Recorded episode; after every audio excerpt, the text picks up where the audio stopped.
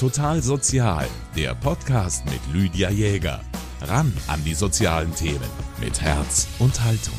Schulzeit ist die schönste Zeit im Leben. Das habe ich als Schülerin oft mal gesagt bekommen und habe mir gedacht, na super, wenn das die schönste Zeit sein soll, dann kann es später ja heiter werden. Jetzt rückblickend betrachtet war es tatsächlich eine schöne Zeit, aber wenn man so mittendrin ist, dann ist doch nicht immer alles so einfach für Schulkinder. Nicht nur das Lernen, die Noten, die Hausaufgaben, auch die soziale Komponente spielt eine große Rolle. Man muss seinen Platz finden in der Gesellschaft, seine Persönlichkeit entwickeln. Man wird vom Kind zum Jugendlichen. Die Pubertät setzt ein. Und all das fällt in diese Schulzeit und hat natürlich Auswirkungen auf das gesamte Leben. Hilfe und Unterstützung auf diesem Weg bietet die Caritas Schulsozialarbeit und darüber spreche ich heute mit meinem Gast Susanne Schneider. Schön, dass Sie da sind. Ja, ich freue mich auch, dass ich da sein darf.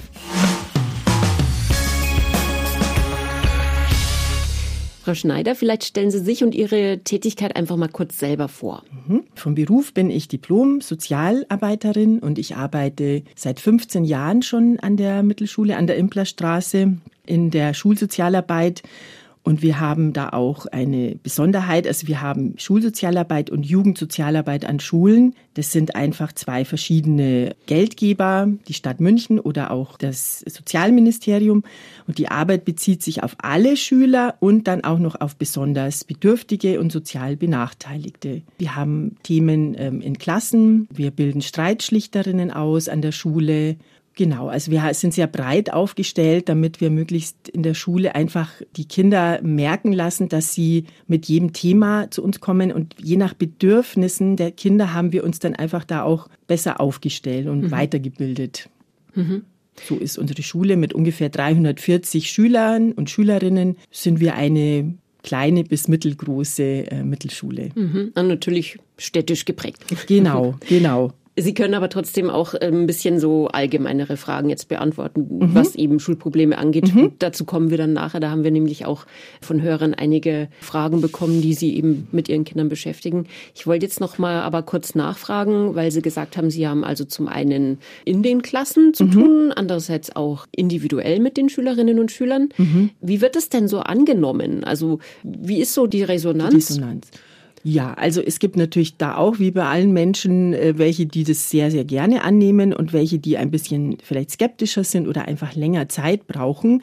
Aber da wir schon so lange da sind, ich glaube, das hat auch sehr viel eben mit Vertrauen und so Beziehungsarbeit zu tun, mhm. weil wir das sehr pflegen und wir gehen in den Pausen immer auf den Schulhof, wir lassen uns immer sehen.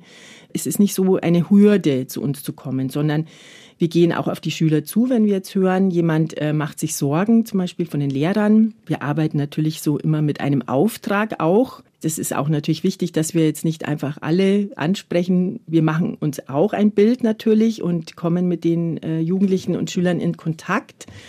Aber es gibt viele, die sich langsam öffnen, aber das dann sehr, sehr stark annehmen.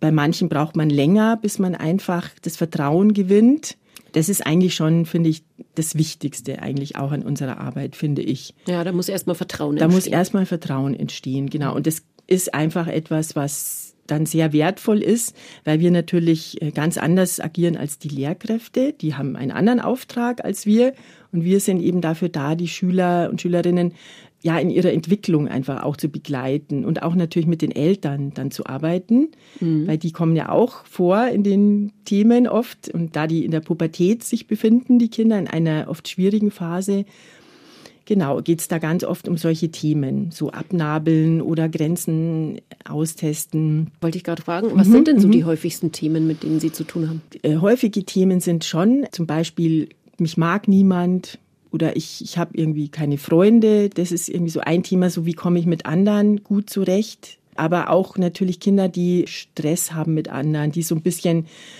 ja so nach vorne gehen und auch ein bisschen vielleicht mit anderen gerne in Konflikte gehen. Da ist ja auch dann irgendwie ein Grund dahinter. Dann haben wir auch Schüler und Schülerinnen, die nicht so gerne in die Schule kommen, also, das sind alles so Fragen, mhm, also, mhm. die uns auch eben erreicht haben von mhm. den Hörerinnen und Hörern. Vielleicht können wir da gleich dann einsteigen. Gerne. Bietet sich eigentlich ganz mhm. gut an. Eine Nachricht, die uns erreicht hat, war eben zum Beispiel, ich habe das Gefühl, mein Kind wird von den anderen Kindern ausgeschlossen eventuell sogar gemobbt. Mhm. Es findet einfach keine Freunde. Mhm. Wie geht man in so einem Fall vor? Was kann mhm. man da tun, um dem Kind genau, zu helfen. Also ganz wichtig ist, also das ist eine wirklich langjährige Erkenntnis, äh, die wir gemacht haben, als Eltern nicht sozusagen mit den anderen Eltern sprechen oder nicht das andere Kind oder die anderen Kinder ansprechen und da jetzt versuchen, irgendwas zu regeln. Also das ist erwiesenermaßen ähm, nicht der richtige Weg einfach. Ist dann kontraproduktiv. Kontraproduktiv, weil ganz oft geht es nach hinten los und dann wird es eher stärker, mhm. weil man muss bedenken, die Kinder jetzt, die mobben, die beziehen da einfach einen ganz großen Gewinn. Also die suchen sich auf diesem Wege eine ganz schnelle Befriedigung und Anerkennung. Wenn sie andere mobben, ah, der, der reagiert jetzt auf mich, ah, die Person hat jetzt da ein bisschen Angst vor mir, dann kommt man in einem bestimmten Freundeskreis ganz gut an damit mhm. und dann machen manche mit aus Angst, damit sie nicht gemobbt werden. Ich glaube, das ist auch schon so ein bisschen bekannter mittlerweile vielleicht. Genau, und wir arbeiten eben ganz stark damit, dass wir, wir haben da verschiedene Methoden. Also es gibt die eine Methode, dass wir mit der Klasse arbeiten, weil das ein systemisches Problem ist, weil wir wollen die Stimmen von den Kindern hören, die nicht, äh, nicht sagen, die aber auch nicht mitmachen, mhm. sondern dass wir einfach die stärken und mit diesem Projekt, das dauert zum Beispiel zwei Tage, gehen wir aus der Schule raus und machen das in einem anderen Raum, mhm. ähm, dass wir also das Kind, das gemobbt wird, wird erst herausgefunden. Also da haben wir wirklich Diagnoseinstrumente, wie wir das herausfinden und arbeiten dann mit der ganzen Klasse, damit dann einfach wirklich eine, wieder eine Empathie entsteht für das Kind. Das besprechen wir aber vorher natürlich mit dem jeweiligen Kind, ob das einverstanden ist. Mhm. Das wird dann überhaupt dazu nicht gefragt, das muss gar nichts dazu sagen, sondern wir arbeiten mit der Empathie der Klasse es ist eine emotionale Erschütterung, die da entstehen soll. Okay. Dass die Kinder merken, um Gottes Willen, ja stimmt, was machen wir da eigentlich? Dass das oft, also wenn das schon sehr weit fortgeschritten ist, dass es einfach das Kind wieder als sozusagen wirklich als Mensch gesehen wird und wieder in die Gemeinschaft, in die Klassengemeinschaft aufgenommen wird und die Kinder wirklich merken, oh Gott. Ja, also da kommt wirklich eine Einsicht. Ja, da kommt eine Einsicht und mhm. da geht es auch weiter, um das weiter zu verfolgen. Ist es nicht nur ein, ein punktuelles äh, Geschehen, was wir da anstoßen, sondern wir besuchen nachher weiter die Klasse und die Lehrerinnen sind auch immer dabei bei dem, was wir da machen. Und da werden auch Schüler äh, dann zu, ja, zu Beobachterinnen, die einfach dann auch jedes Mal, wenn wir dann wieder kommen, sagen, ob irgendwas passiert ist. Und wenn das dann nicht besser wird, dann werden die Kinder einfach anders nochmal äh, zur Rechenschaft gezogen. Mhm. Aber das funktioniert wirklich gut. Natürlich können wir nicht in jeden pädagogikfreien Raum reinschauen. Aber wir haben schon die Erfahrung gemacht, dass das auf jeden Fall wirklich hilft. Wir, wir stellen das auch richtig ganz deutlich dar, was da passiert. Also wir fragen dann ganz genau, was passiert da mit dem Mitschüler oder mit der Mitschülerin. Also was mhm. genau macht ihr da? Was beobachten alle? Mhm. Und die beobachten das alle. Das also, wissen alle, was da passiert. Das ist mhm. nicht so, dass das im Geheimen oft stattfindet, also vor, nicht vor den Augen der, der restlichen Klasse. Und wenn das dann, wir schreiben das dann richtig groß auf und dann werden die immer kleiner und immer betroffener. Und das macht was mit, mit den Menschen, weil jeder hat eine Empathie. Die Kinder sind ja nicht unempathisch, aber sie sind da irgendwo in eine falsche Richtung gelaufen, würde ich jetzt mal so beschreiben, holen sich da irgendwie einen, einen Kick, eine Anerkennung auf dem falschen Weg. Ja.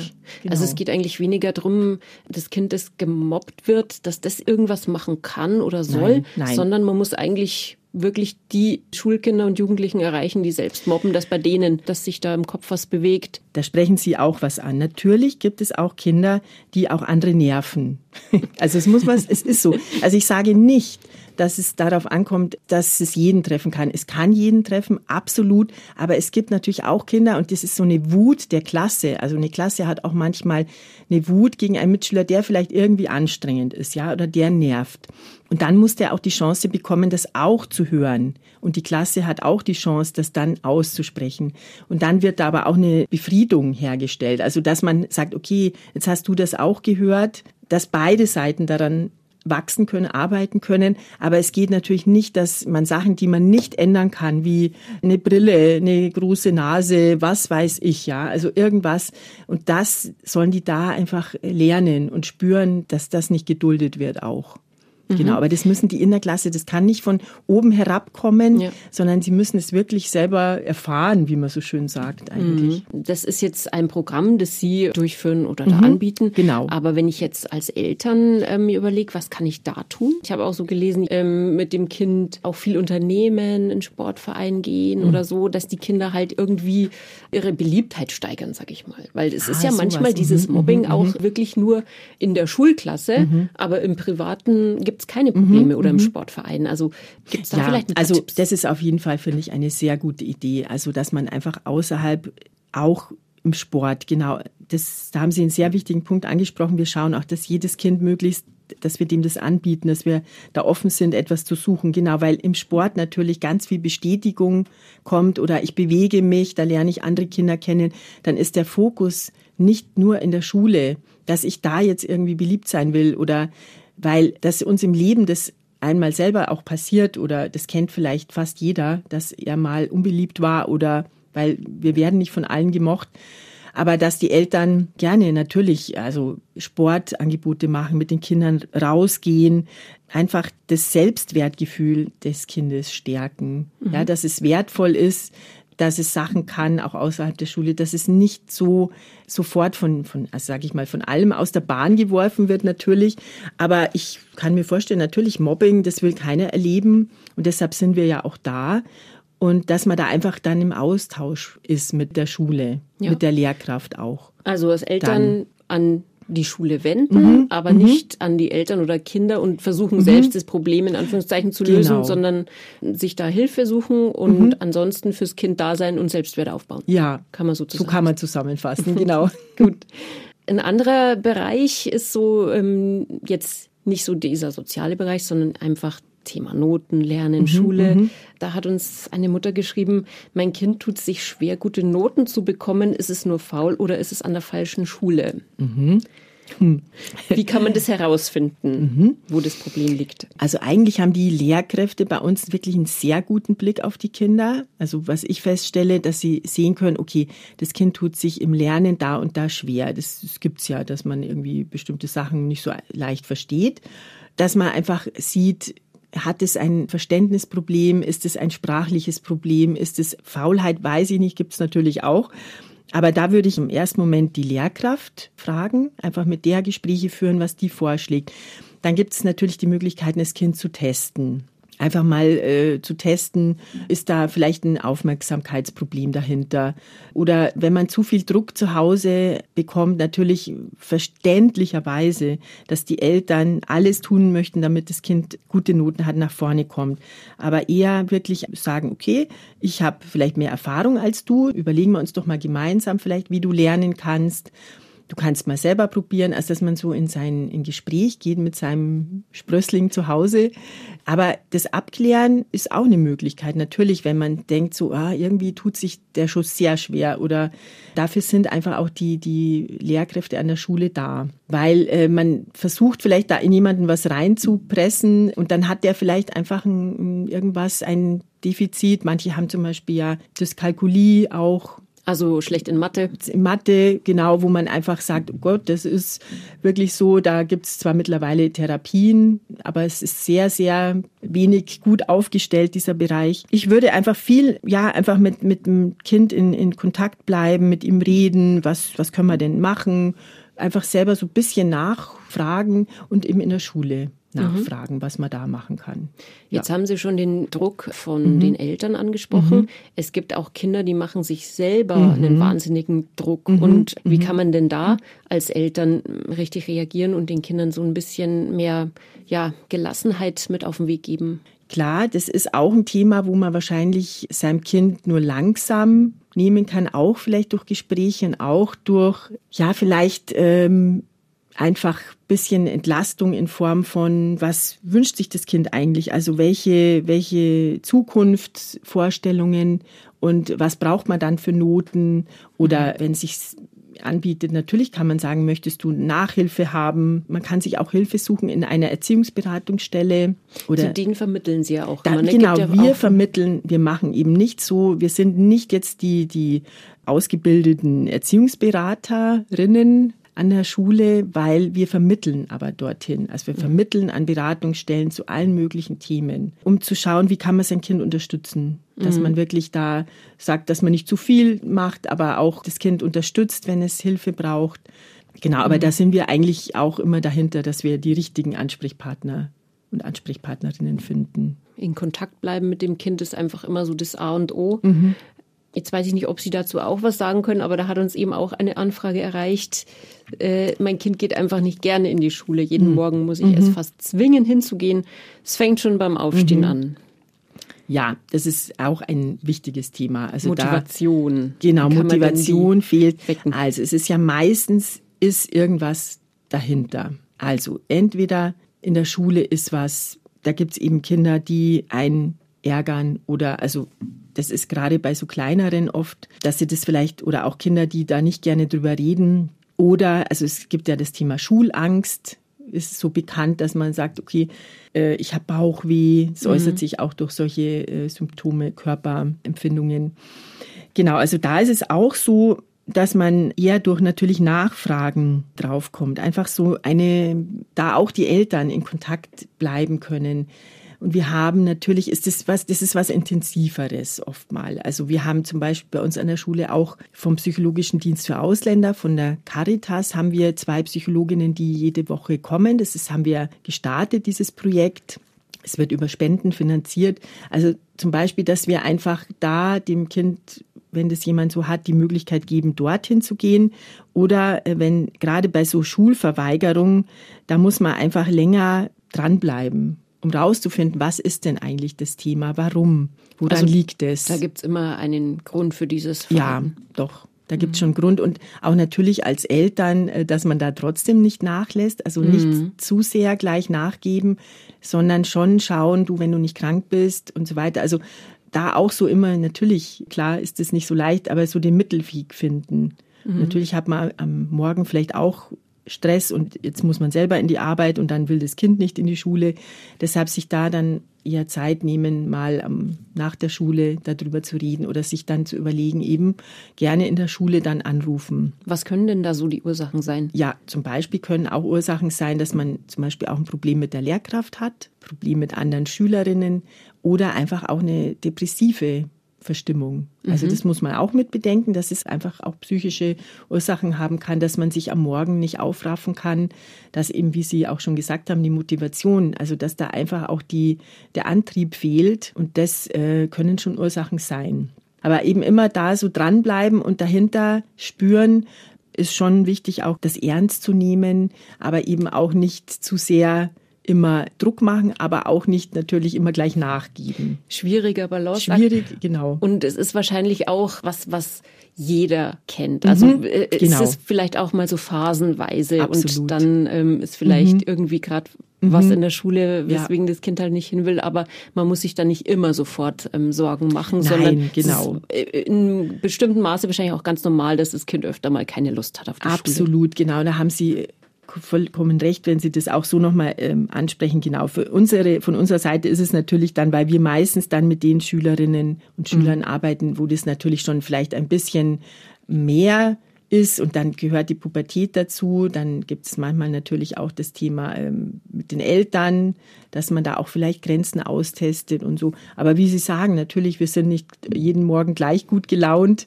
Genau, also das, das einfach mit Augenmaß vielleicht auch zu betrachten, genau. Aber so, ich glaube, dass das auch ein Thema ist, was natürlich bei, bei vielen Eltern vielleicht irgendwann mal aufploppt, aber vielleicht einfach gut zu wissen, dass es da an der Schule Möglichkeiten gibt zum Gespräch. Und das genau. gilt aber schon auch für alle Schularten wahrscheinlich. Für alle Schularten, ja, auf jeden Fall.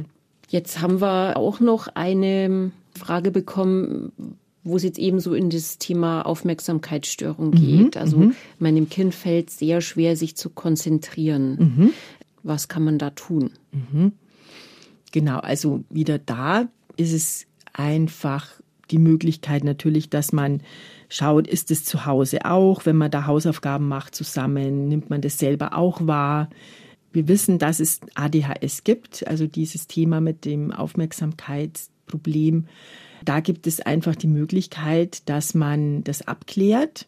Das ist eben bei einer äh, kinderpsychiatrischen Praxis. Da kann man sich einen Termin geben lassen und dann wird es abgeklärt. Da ist es halt wichtig, zum Beispiel auch, da gibt es ja ganz einfache Sachen, also auch, dass das Kind sich viel bewegt, sage ich mal, also so abgesehen von dieser Diagnose, was dann der, der jeweilige Arzt empfiehlt. Es müssen ja nicht immer gleich dann Medikamente sein, aber es ist auch eine Möglichkeit, wenn das eben sehr gravierende Auswirkungen hat. Aber ansonsten Sport, eben, wie Sie gesagt haben, nicht viel Zucker essen, viel, sage ich mal, einfach Omega-3-Fettsäuren hat mir eben mal ein Psychiater erzählt, da habe ich ein Kind mit der Mutter hinbegleitet. Also sich da in der Beziehung kann man sich auch gut aufstellen, versuchen. Und natürlich, das ist ein Thema, was wir viel, also öfter, des Öfteren haben an der Schule. Und es ist halt einfach wichtig, diese in der Schule natürlich, die Reizarmut ist dann oft nicht so gegeben, aber auch da sind unsere Lehrkräfte eigentlich sehr, sehr findig. Also dann wird zum Beispiel der Schüler auch mal so gesetzt, dass er vielleicht nicht immer zu den anderen schauen kann. Und manche fordern das auch selbst ein, manche Kinder. Kann man sich da so ein bisschen auf die Expertise von der Lehrkraft verlassen, dass die ja. dann auf einen zukommt, wenn die den ja. Verdacht hat, da liegt sowas vor? In der Schule fällt es dann relativ schnell auf, weil die Kinder oft überhaupt nicht ruhig sitzen können, weil sie schnell ablenkbar sind, weil sie andere ablenken, weil sie einfach aufstehen weil sie oft Stress haben mit anderen Kindern, weil sie einfach manchmal auch Dinge nicht so einordnen können, vielleicht so. Genau, ich denke schon, dass man da mit der Lehrkraft gut fährt, also dass die das schnell im Blick haben. Aber wenn man sich da Gedanken macht, kann man, denke ich, auf jeden Fall mit der Lehrkraft sprechen, wie die das denn wahrnimmt. Also und wenn das dann bewiesen ist, gibt es auf alle Fälle dann Gibt's professionelle Hilfen. Hilfen. Absolut, mhm. ja sollte man dann auch. Ja, sollte, also genau, das wäre natürlich gut, weil es ist ja auch für zu Hause oft Stress. Also wir haben, wir haben auch Eltern erzählt, wir können dem Kind alles Mögliche äh, mit dem arbeiten, dem ist alles egal, dann gehe ich halt nicht raus oder dann kriege ich halt nicht das, äh, darf ich halt nicht den Film anschauen, ja, ist mir auch egal. Also ja. wo man dann auch an die Grenzen stößt. Und da gibt's eben auf jeden Fall Hilfen.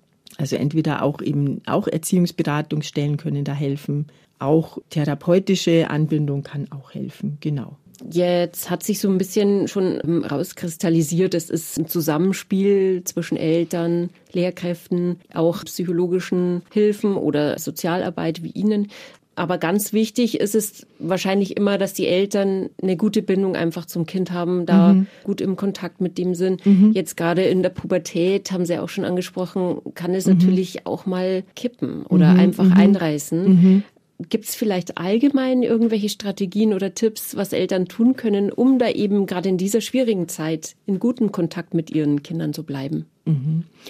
Da fällt mir schon ein, also dieses Dranbleiben und das Verhalten von dem Kind vielleicht ansprechen, was, was man an Verhalten nicht gut findet und nicht die Person kritisieren. Also nicht du bist ja so und so und du bist so und so, sondern also ich finde es nicht gut, wenn du äh, zum Beispiel nie das, ich würde mir wünschen, dass du das Geschirr mit auch mal auch abspülst. Also jetzt bin ich schon selbst so ähm, in diesem immer, also nicht diese mhm. Worte natürlich immer, du machst nie und immer machst du das. Also das sind ja einfach so die Triggerwörter, die wir selber ja auch nicht so gern mögen. Ja, also ähm, so allgemein diese Kommunikationsregeln, genau. dass man sagt, ähm, nicht immer mit Vorwürfen genau, kommen genau, und ja. eben nicht so verallgemeinern. Also genau. du machst nie und äh, genau. immer bist du so. Ja. Okay, also einfach immer am konkreten, konkreten Beispiel, Beispiel genau. und sagen, mhm. also Ich-Botschaften senden. Mhm, sehr gut, genau, Ich-Botschaften senden und auch zum Beispiel wirklich dieses Dranbleiben. Also auch wenn, wenn das Kind, wenn man vielleicht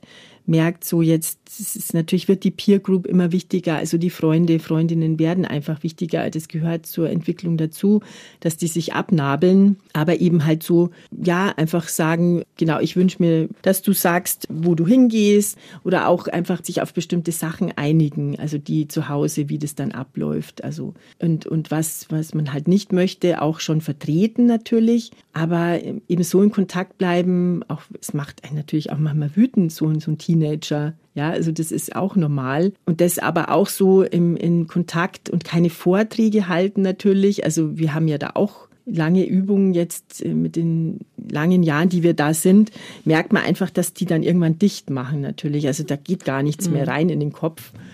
Also dieses ähm, ja, dranbleiben, vielleicht manchmal auch mit Humor Sachen mhm. sehen und, und äh, sich vielleicht erinnern, auch wie man selbst war. Mhm. Oder ja, also das, das geht um Grenzen ausloten. Es geht um, um wie, was kann ich und ich, und man möchte frei sein. Man hat ja manchmal so ein Allmachtsgefühl als jugendlicher Mensch und ist ja auch gut irgendwie. Genau, ne? genau und wichtig natürlich. für die Entwicklung. Mhm, mhm.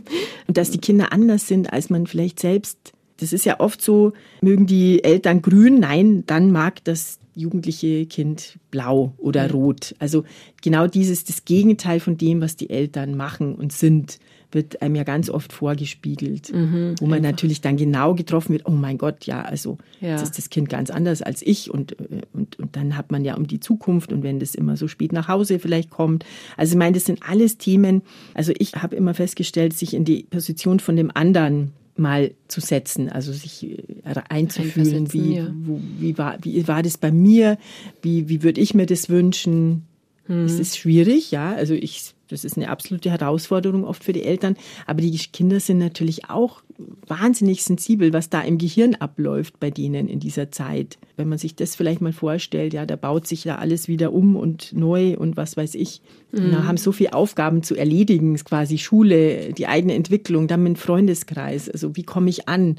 Das sind ja, alles so wichtige Ja, Themen. so dieses Mhm. ähm, wirklich sich, sich Erwachsen da werden. erwachsen werden Mhm, und sich mhm, positionieren, einfach mhm, in, der, mhm. in der Gesellschaft auch den Genau. Platz finden. Ja, genau, ja. Ist, also man hat das gar nicht so auf dem Schirm Ja, eigentlich. das ist vielleicht dann, äh, ich kann zum Beispiel auch einen äh, Autor empfehlen, den Heim Oma.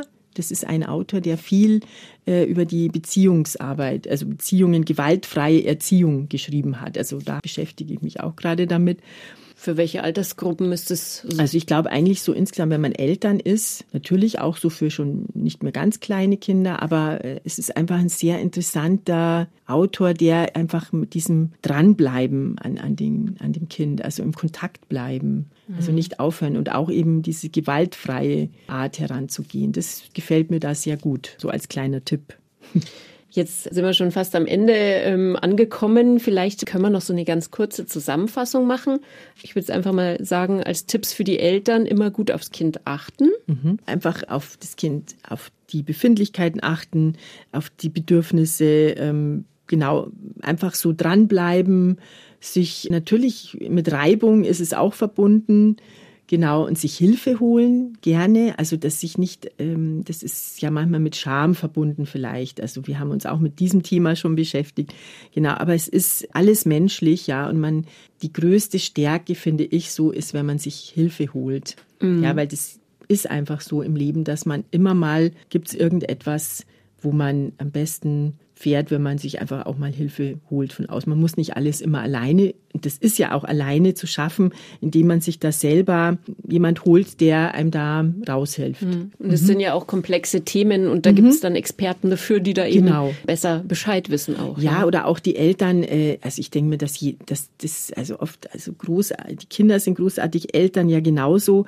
Das hängt ja oft nur damit zusammen, dass man in seinem Alltag so eingespannt ist selber und den Kopf oft selber so voll hat von- und, und von seiner Arbeit oder von eigenen Themen, dass das einfach oft mal nicht so leicht ist, dann auch mit, mit so einem schwierigen pubertären Kind vielleicht dann auch noch umzugehen und man da auch manchmal einen Frust hat.